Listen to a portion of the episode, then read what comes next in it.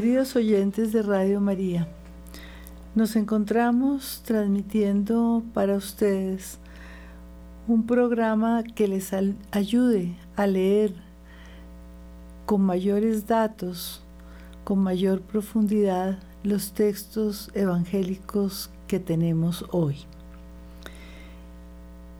En el programa anterior comenzamos a incursionar en la Galilea, donde Jesús vivió, y continuaremos haciendo ese camino hasta llegar a los lugares y sitios donde Jesús estuvo, hizo sus milagros, compartió con la gente, predicó su palabra.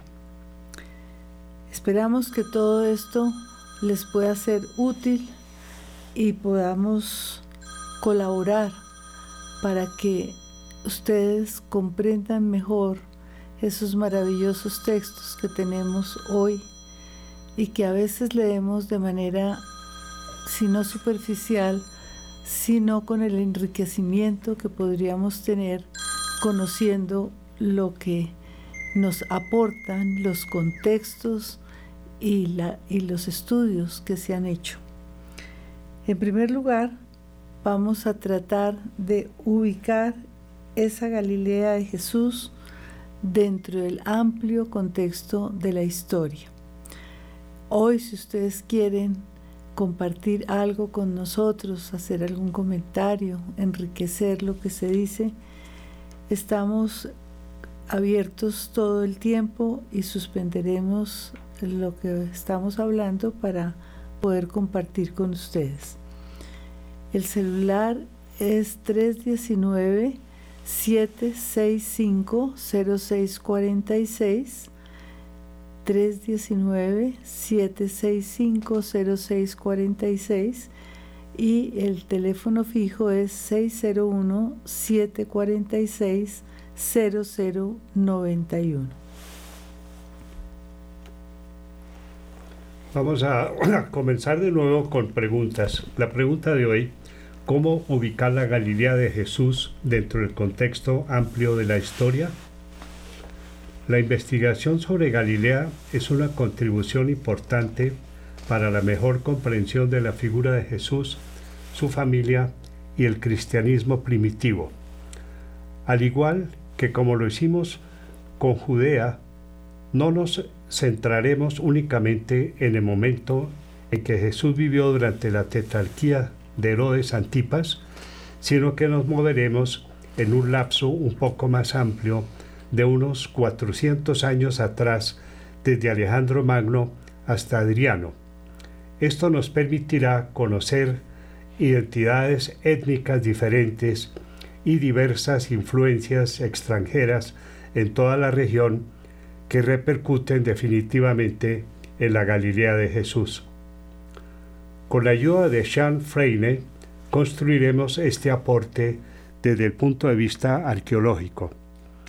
Este autor comenta que los intereses religiosos, tanto judíos como cristianos, han estado presentes en la Tierra Santa a la hora de identificar y explicar distintos yacimientos, pero las diferentes escuelas arqueológicas se interesan por cuestiones distintas.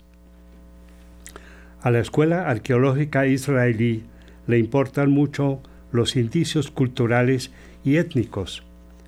Los arqueólogos americanos buscan indicadores sociales y económicos que les ayuden a trazar el perfil de un lugar determinado. En el caso de Galilea, Ambos planteamientos son válidos. En el transcurso de las investigaciones, sus resultados son muy valiosos para avanzar en el conocimiento de los lugares vinculados al ministerio de Jesús. Freire señala tres perspectivas indispensables al abordar el estudio de esta región con la ayuda de la arqueología hay tres cuestiones cruciales relacionadas con la Galilea de Jesús y que en mi opinión también se ven considerablemente iluminadas por el estudio arqueológico de la región, Estas son las palabras de Freire. Son las siguientes. Primero, la extensión y naturaleza de la repercusión que tuvo la difusión de la cultura griega en toda la región. Segundo, la identificación de indicadores étnicos judíos en varios yacimientos. Y tercero, la índole cambiante de las condiciones sociales y económicas durante el reinado herodiano. Con respecto a la primera cuestión, es decir, a la influencia helénica en la región de Galilea, recordemos que desde el tiempo de Alejandro Magno entraron a Palestina paralelamente a la piedad legalista de la época influencias y aspiraciones helenistas. Esto ya lo hemos visto varias veces en toda la región, pero vamos a centrarnos en la Galilea.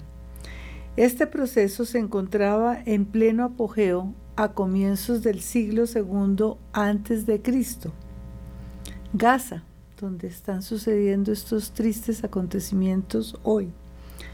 Por ejemplo, a partir de la conquista de Alejandro, era ya una guarnición macedónica llamada por Josefo Polis Helenis, ciudad helena o griega, que de acuerdo con los descubrimientos arqueológicos y como lo atestiguan sus monedas, había entablado relaciones comerciales con Grecia desde los tiempos pre-helenísticos.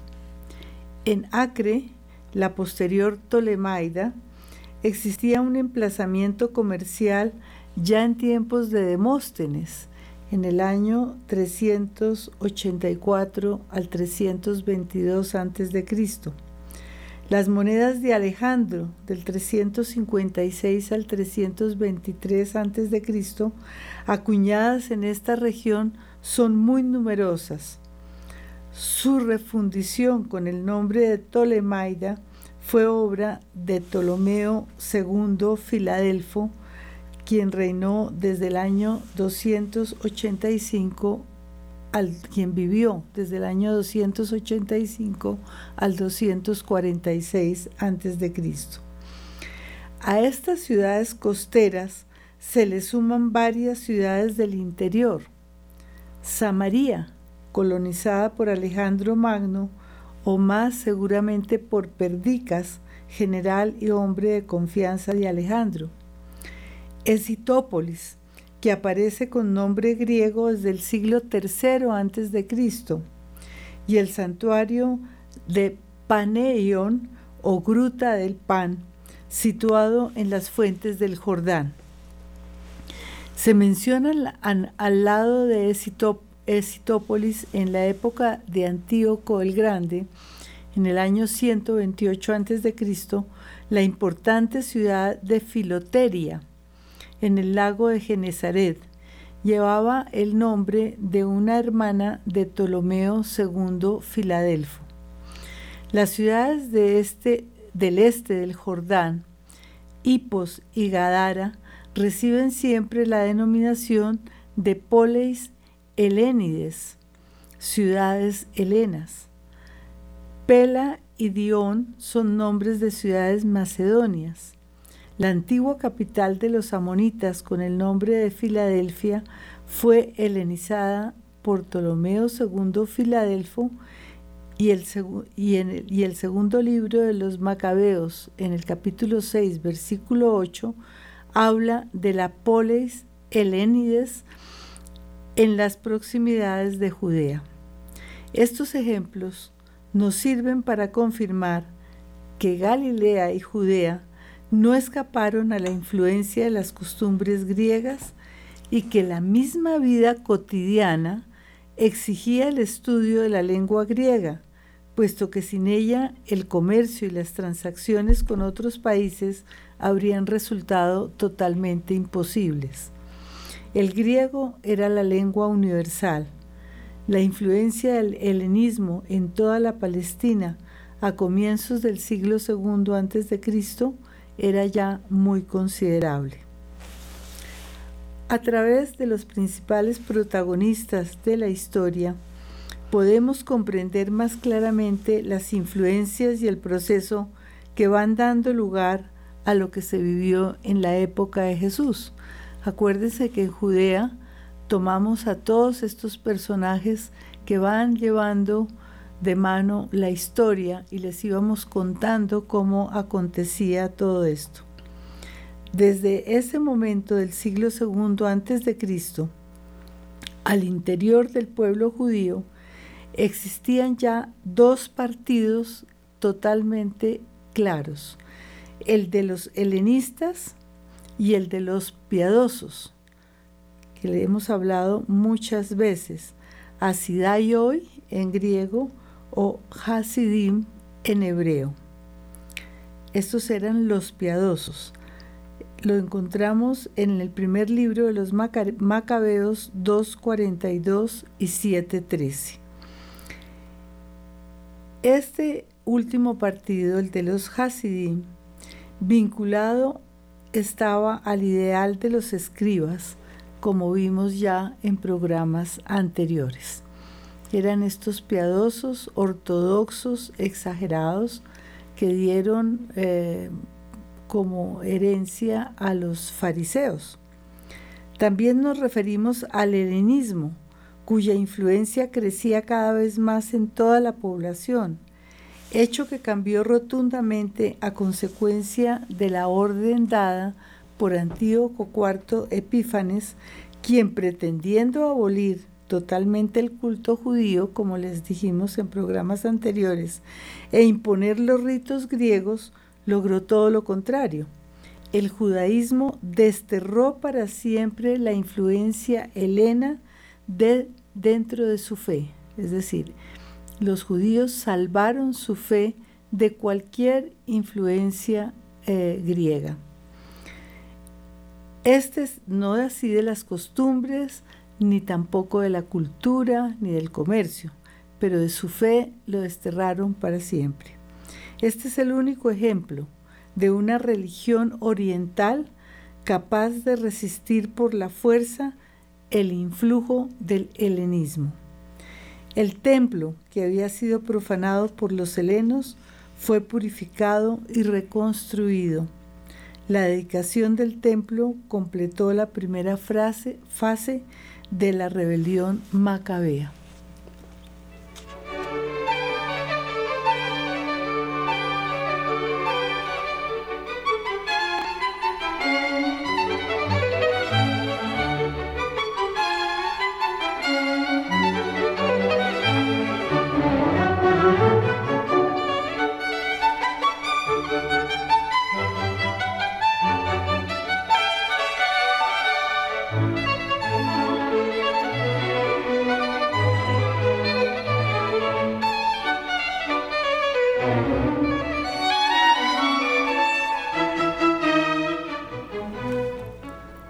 Todo lo anterior exige que construyamos un acercamiento al encuentro del judaísmo con la cultura griega, sin olvidar que Alejandro Magno soñó con una cultura universal, uniendo bajo sus poderosos, su poderoso reinado tres mundos muy diferentes, Macedonia, Grecia y Asia.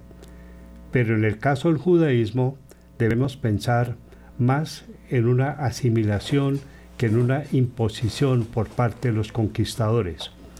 Por eso debemos preguntarnos qué corrientes de la cultura judía fueron las que se acomodaron a la cosmovisión de los griegos aún antes de Alejandro. Para responder esta pregunta debemos acercarnos no solo a Judea, sino principalmente a la historia de los judíos en la Galilea. Para ello, contamos con la valiosa contribución de los descubrimientos arqueológicos hechos durante los años del siglo pasado y este siglo. La denominación de Galilea de los gentiles no es un apelativo exclusivamente antiguo, sino que sigue vigente en muchas investigaciones modernas. Es evidente que la cultura griega permeó notablemente toda la región. Sin embargo, se puede afirmar que haya podido acabar que no se puede, perdón, no se puede afirmar que haya podido acabar con la identidad étnica o las creencias y prácticas religiosas de sus habitantes, si bien su influencia en la educación, en la cultura, en el comercio, en las estructuras sociales y políticas y en las habilidades técnicas es muy amplia y la podemos conocer gracias a los aportes de la arqueología.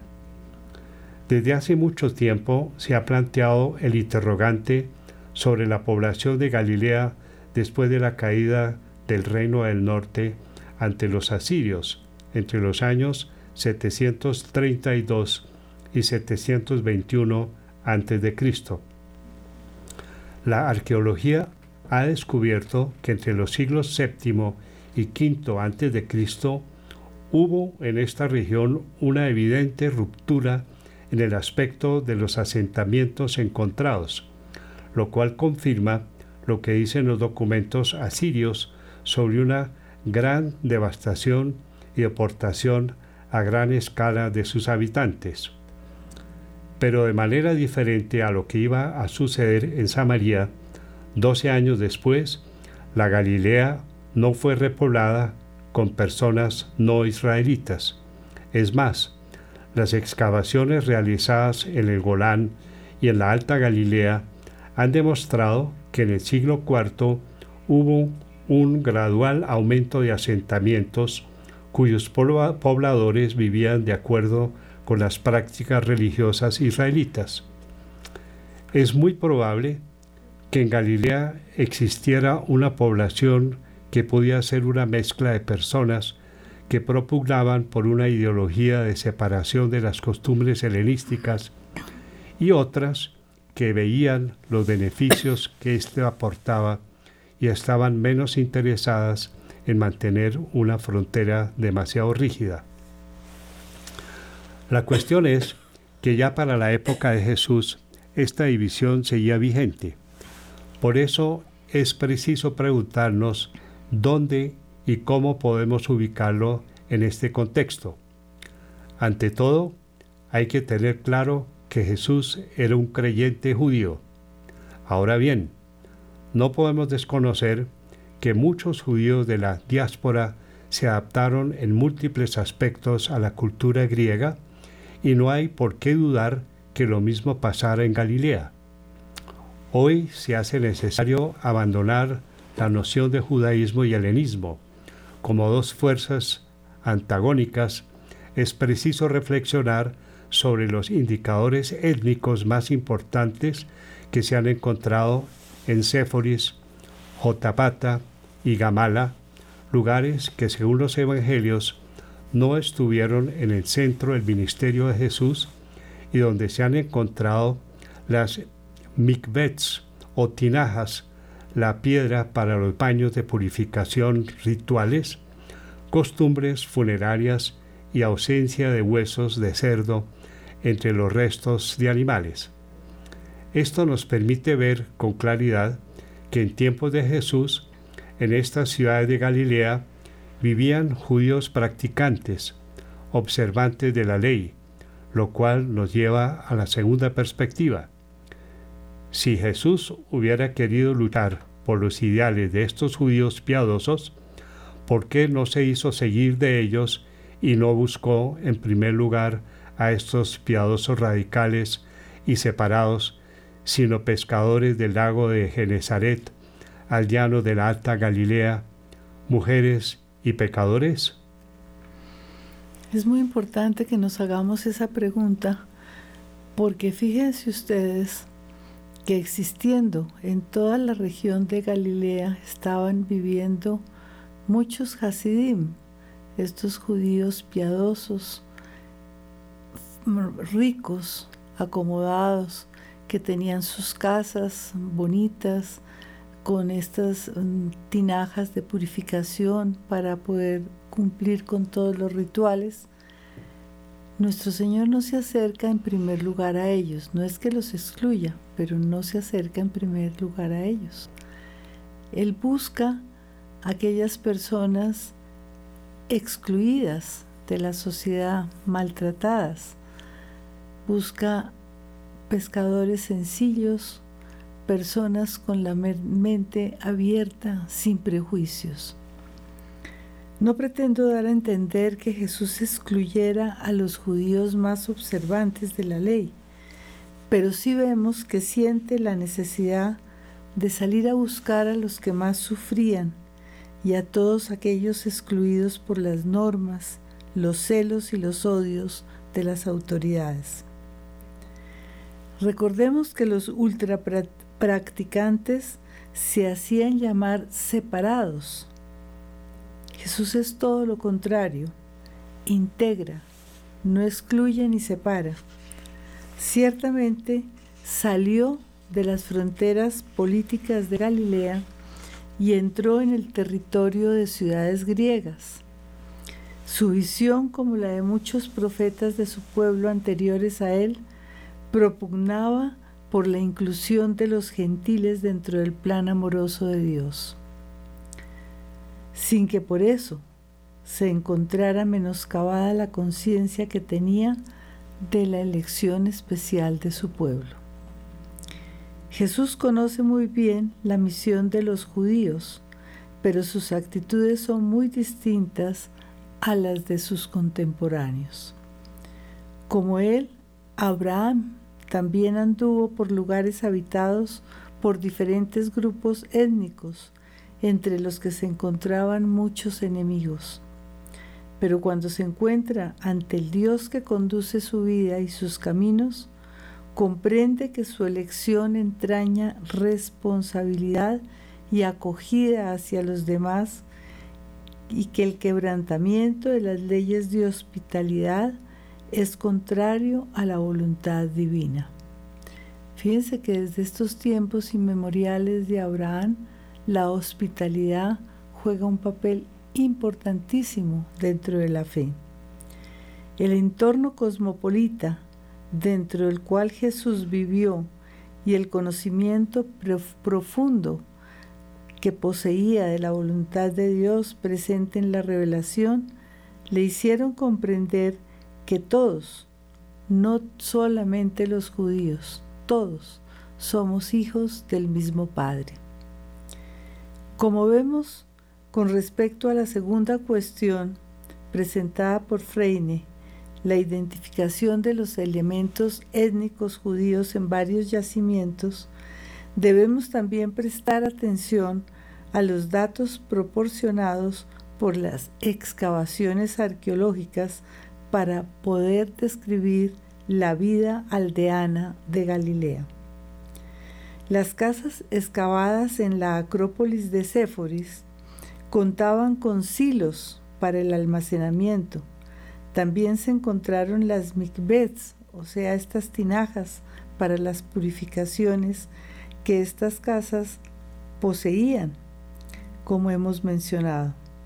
Estos hechos nos permiten afirmar que las casas construidas en piedra pertenecían a la élite de la población y debemos compararlas con las que se han encontrado en Cafarnaún, construidas con piedras de basalto sin labrar procedentes de aquella región.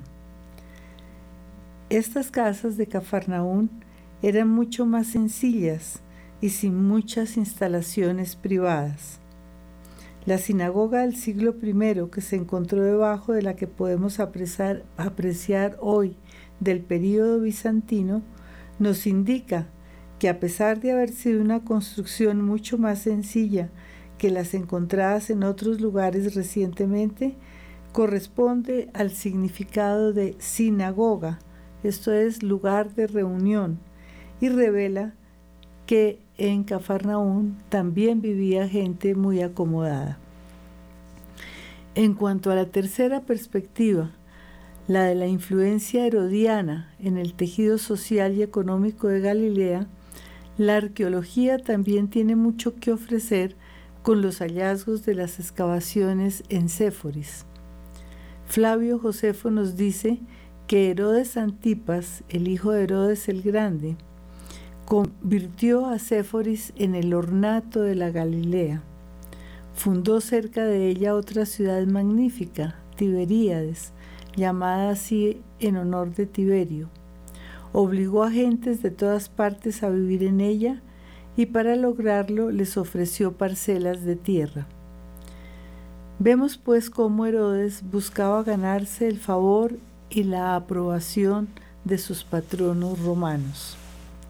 En armonía con los descubrimientos arqueológicos se puede afirmar que Séforis era una ciudad muy adelantada, tanto por su belleza arquitectónica como por su sistema económico y social muy novedoso para la época.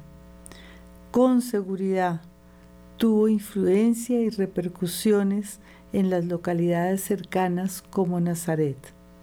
Y muy seguramente José y Jesús trabajaron en ella. Las excavaciones de ciudades como Jotapata, Kirbet Canán y Kef Hanania y Nazaret permiten establecer comparaciones entre las costumbres de los centros urbanos y rurales, así como el carácter cambiante de todas estas localidades en la época del Imperio Romano. Los hallazgos de monedas, cerámicas de las casas y de tipo comercial, pesas de plomo, estatuillas, inscripciones, etc., pueden orientarnos para conocer las leyes de oferta y demanda que funcionaban en toda la región y tuvieron una gran repercusión en la vida diaria de artesanos y campesinos.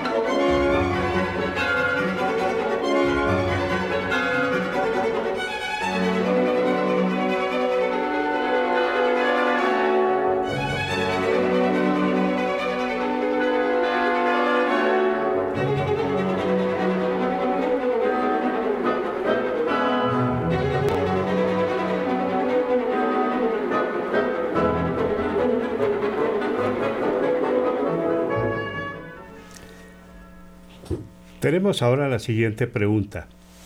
¿Cómo se dividía la Galilea que Jesús conoció? ¿Dónde se desarrolló su misión en primer lugar? Galilea podía dividirse en tres zonas. La Galilea alta, entre 600 y 1200 metros sobre el nivel del mar. La Baja Galilea, llena de colinas con alturas entre 100 y 600 metros y el valle o el entorno del lago de Genezaret. Galilea estaba conformada por contextos sociales y políticos diferentes. Por ejemplo, la región occidental del lago de Genezaret, donde se encontraban las villas de los gentiles ricos, leales al imperio, eran extraordinariamente rica y fértil. Herodes Antipas, como hemos dicho, se esmeró en construir allí la bellísima ciudad de Tiberíades, en honor al emperador. Los evangelios no nos dicen que Jesús hubiera predicado en esta ciudad tampoco, menos mencionan a Séforis. Nos hablan de Nazaret, su vecina, y de Cafarnaún, situada en las riberas septentrionales del lago de Genezaret, donde Jesús vivió durante el tiempo de su vida pública Mateo 9.1. Cafarnaún se encontraba en la frontera entre el territorio gobernado por Herodes Antipas y el de Filipo, hecho que, no nos, que nos explica la presencia de una guarnición en aquella ciudad y de un puesto de impuestos, como lo afirman los evangelios en Lucas 7, primeros siguientes y paralelos, Marcos 2.14. Tyson comenta que las aduanas no se encontraban solo en las fronteras y que los recaudadores cobraban muchos impuestos, además de los peajes. También sostiene, como lo dice Marcos 2.13 y siguientes, sugiere una aduana situada fuera de la ciudad para el cobro de derechos de tránsito y de frontera. Por otra parte, en el Jesús histórico, Tyson y Merz afirman que la frontera existió en Cafarnaún desde el año 4 a.C. hasta el 39 después de Cristo. Es importante anotar que en esta ciudad se encontraba Leví, el recaudador de impuestos, a quien Jesús llamó para que lo siguiera. Las excavaciones arqueológicas realizadas hasta el momento en esta ciudad son verdaderamente sorprendentes. De ellas hablaremos más adelante. Sobre esta privilegiada región, Flavio Josefo nos hace un aporte bello y descriptivo que es digno de tenerse en cuenta. Dice Flavio Josefo, a lo largo del lago de Genezaret se extiende una tierra del mismo nombre, admirable por su belleza natural. Sus habitantes la cultivan en su totalidad. La bonanza del clima es además muy apropiada para toda clase de plantas. Los nogales, que en comparación con otros árboles necesitan un clima especialmente fresco, aquí abundan y florecen. Hay también palmeras que necesitan grandes calores. No muy lejos encontramos higueras y olivos que requieren un clima más templado. Se podría decir que la naturaleza se ha esforzado por reunir aquí en un solo lugar las especies más incompatibles o que las estaciones del año compiten en una noble lucha por hacer valer cada una sus derechos sobre la tierra. El suelo no solo produce los frutos más diversos, sino que se cuida de que durante mucho tiempo haya frutos maduros. Los más nobles de entre ellos, las uvas y los higos, se recogen sin interrupción durante diez meses. Las restantes frutas van madurando en el árbol a lo largo del año porque además de la suavidad del clima, contribuyen a la fertilidad de esta tierra las aguas de una fuente que emana con fuerza. La gente del país le da el nombre de Cafarnaún. Fíjense ustedes la belleza del lugar escogido por nuestro Señor para vivir mientras duró su vida pública. Galilea era una región agrícola. La brisa húmeda del mar, su clima suave y la fertilidad de su tierra hacían de ella una región exuberante y bella. Se cultivaba el trigo de gran calidad y también la cebada, un poco amarga, con la que se hacía el pan de los pobres. Había muchos viñedos y se producía un vino de excelente calidad. También se cultivaban verduras y hortalizas. Prácticamente toda la población vivía del campo. Solamente en las grandes ciudades había gente que se ocupaba del gobierno, la administración, la recaudación de los impuestos y la vigilancia militar. En la región del lago de Genezaret, la pesca tenía mucha importancia.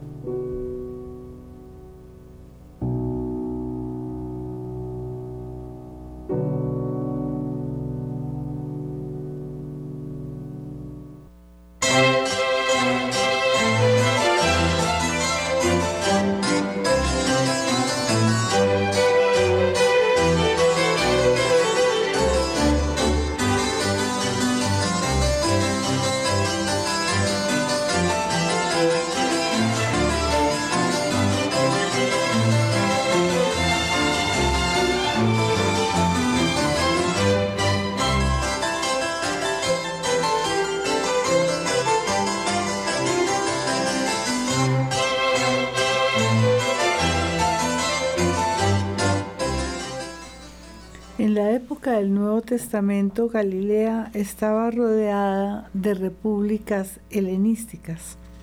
Por la costa mediterránea limitaba con las ciudades de Sidón, Tiro y Tolemaida. Al oeste con la Decápolis, esto quiere decir confederación de diez ciudades. Al sur con Samaria, que separaba todo el territorio galileo de Judea Herodes Antipas promovió la cultura helenística en Galilea e hizo de Séforis una ciudad judeo-helenística muy floreciente que competía con Tiberíades. Como se evidencia a través de los innumerables testimonios contenidos en los Evangelios, Jesús vivió en este ambiente. Los textos, como hemos dicho, evitan referirse a estas dos ciudades porque Jesús ciertamente orientó principalmente su misión hacia otra gente presente en otras localidades menores, hacia los excluidos, como les decíamos, los enfermos, los pobres, los pecadores, sin excluir nunca a los gentiles. Sus viajes a las regiones paganas vecinas son interpretados por Marcos y Mateo como su gran apertura a la gentilidad. Una vez dada esta panorámica para introducirnos de un modo general al ambiente de Jesús, podemos plantear preguntas contextualizadas y precisas que nos ayudarán a conocer mejor este entorno. Sin ignorar en ningún momento el carácter profundamente teológico del mensaje evangélico, debemos detenernos ahora en su fundamento histórico. Esta manera de proceder no es extraña a la Biblia, en la cual, en libros como, lo de los, como el de los profetas Isaías, Jeremías y Ezequiel, encontramos experiencias personales entrelazadas con oráculos que de esta forma construyen un único mensaje. En los mismos evangelios se hallan vestigios de interés biográfico, y aunque no estoy diciendo que sean una biografía, dicho interés también lo encontramos en otros escritos cristianos. Si recordamos en este momento la formación de los evangelios que estudiamos detenidamente en el capítulo anterior y contemplamos el aporte de la fuente Q en Lucas 3, 3, 4, 1, 7, 1, 10, 13 al 15, 13 y 24, Hechos 10, 37 al 41. Y si nos detenemos en las cartas de Pablo, 1 Corintios 11, 23 al 26, 15, 2, 4, Gálatas 4, 4, Romanos 1, 1 al 2, podemos ver su función pedagógica, teológica y de propagación de la fe unidas a una intención profundamente histórica. Nuestra fe no está desarraigada de la historia ni de la realidad. Al aceptar este hecho, no podemos ignorar en absoluto las numerosas pistas que nos ofrece el contexto histórico en el cual Jesús vivió, indispensable para acercarnos a Él y conocer mejor su ministerio y su mensaje.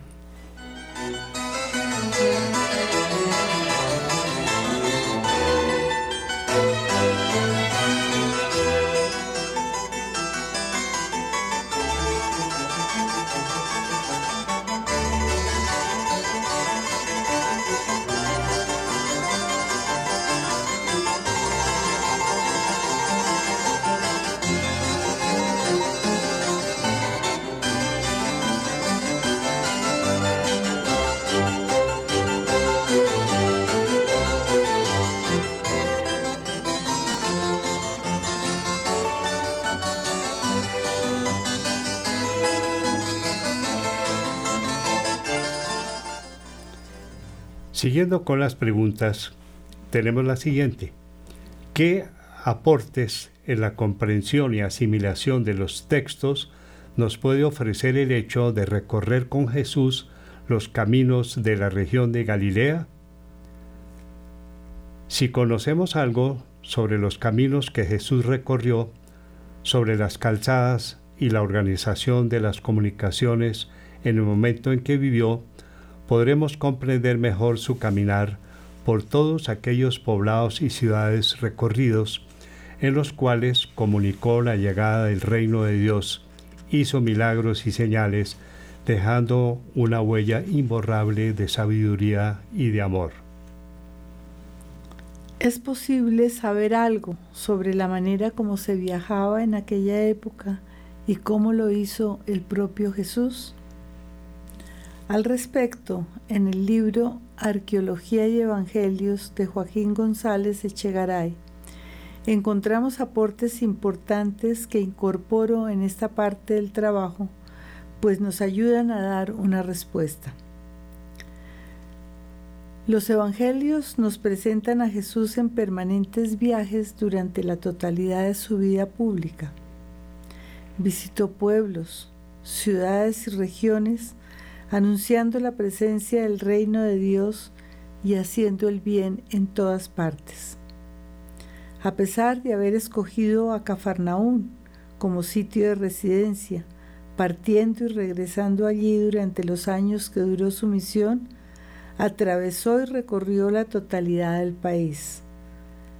Lo vemos en Marcos 6:6, Mateo 4:23, Lucas 4:44.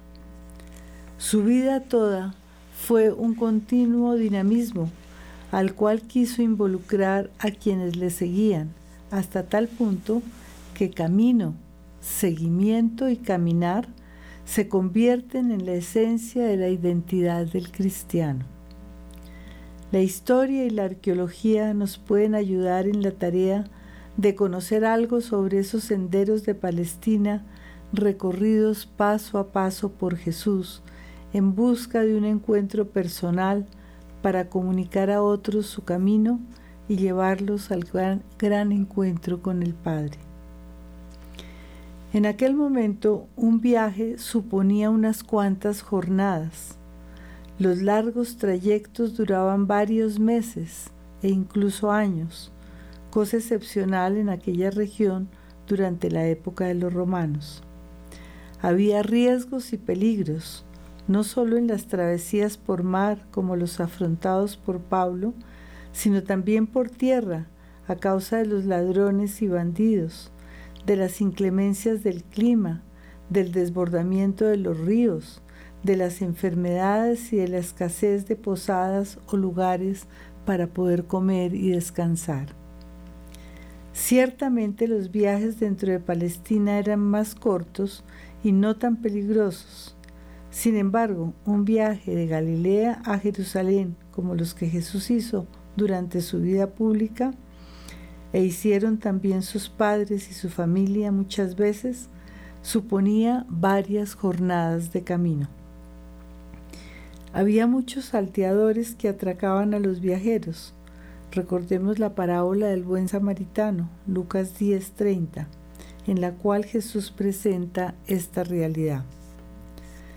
La forma más corriente de viajar era caminando, pero también existía la posibilidad de usar los carruajes de las caravanas, el caballo, los camellos y las literas.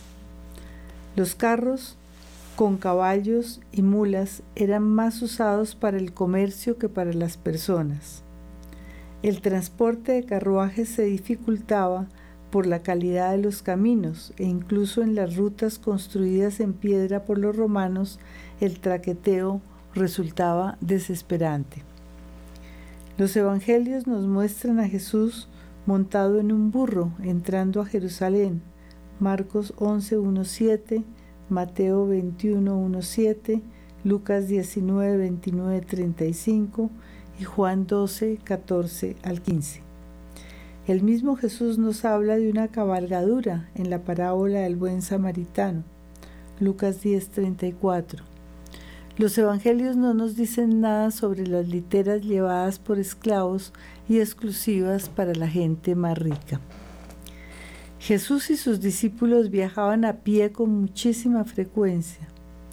Hay que advertir que por lo general los viajes se hacían en forma colectiva. En las ciudades y aldeas se anunciaba que determinada caravana partía para alguna región y los interesados podían adherirse.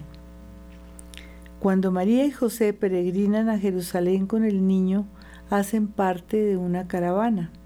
Lucas 2, 41, 44.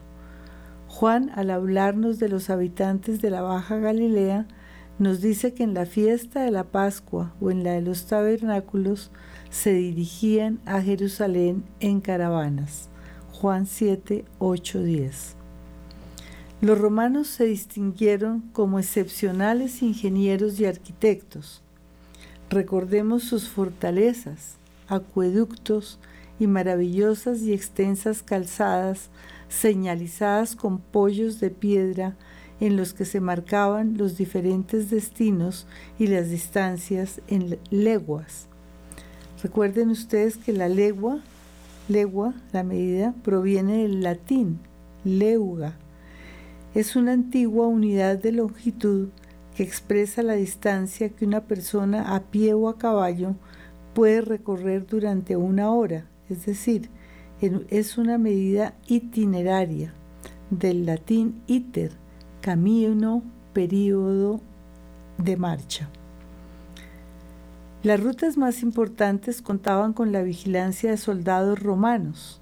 Existían puestos para las herraduras de los caballos y también había mesones, como lo vemos en, en los discípulos de Maús. No sabemos cuántas de estas calzadas existirían en Palestina en el momento en que vivió Jesús. Seguramente no eran muchas, pero sí suficientes para conducir a los caminantes a las ciudades y poblados más importantes.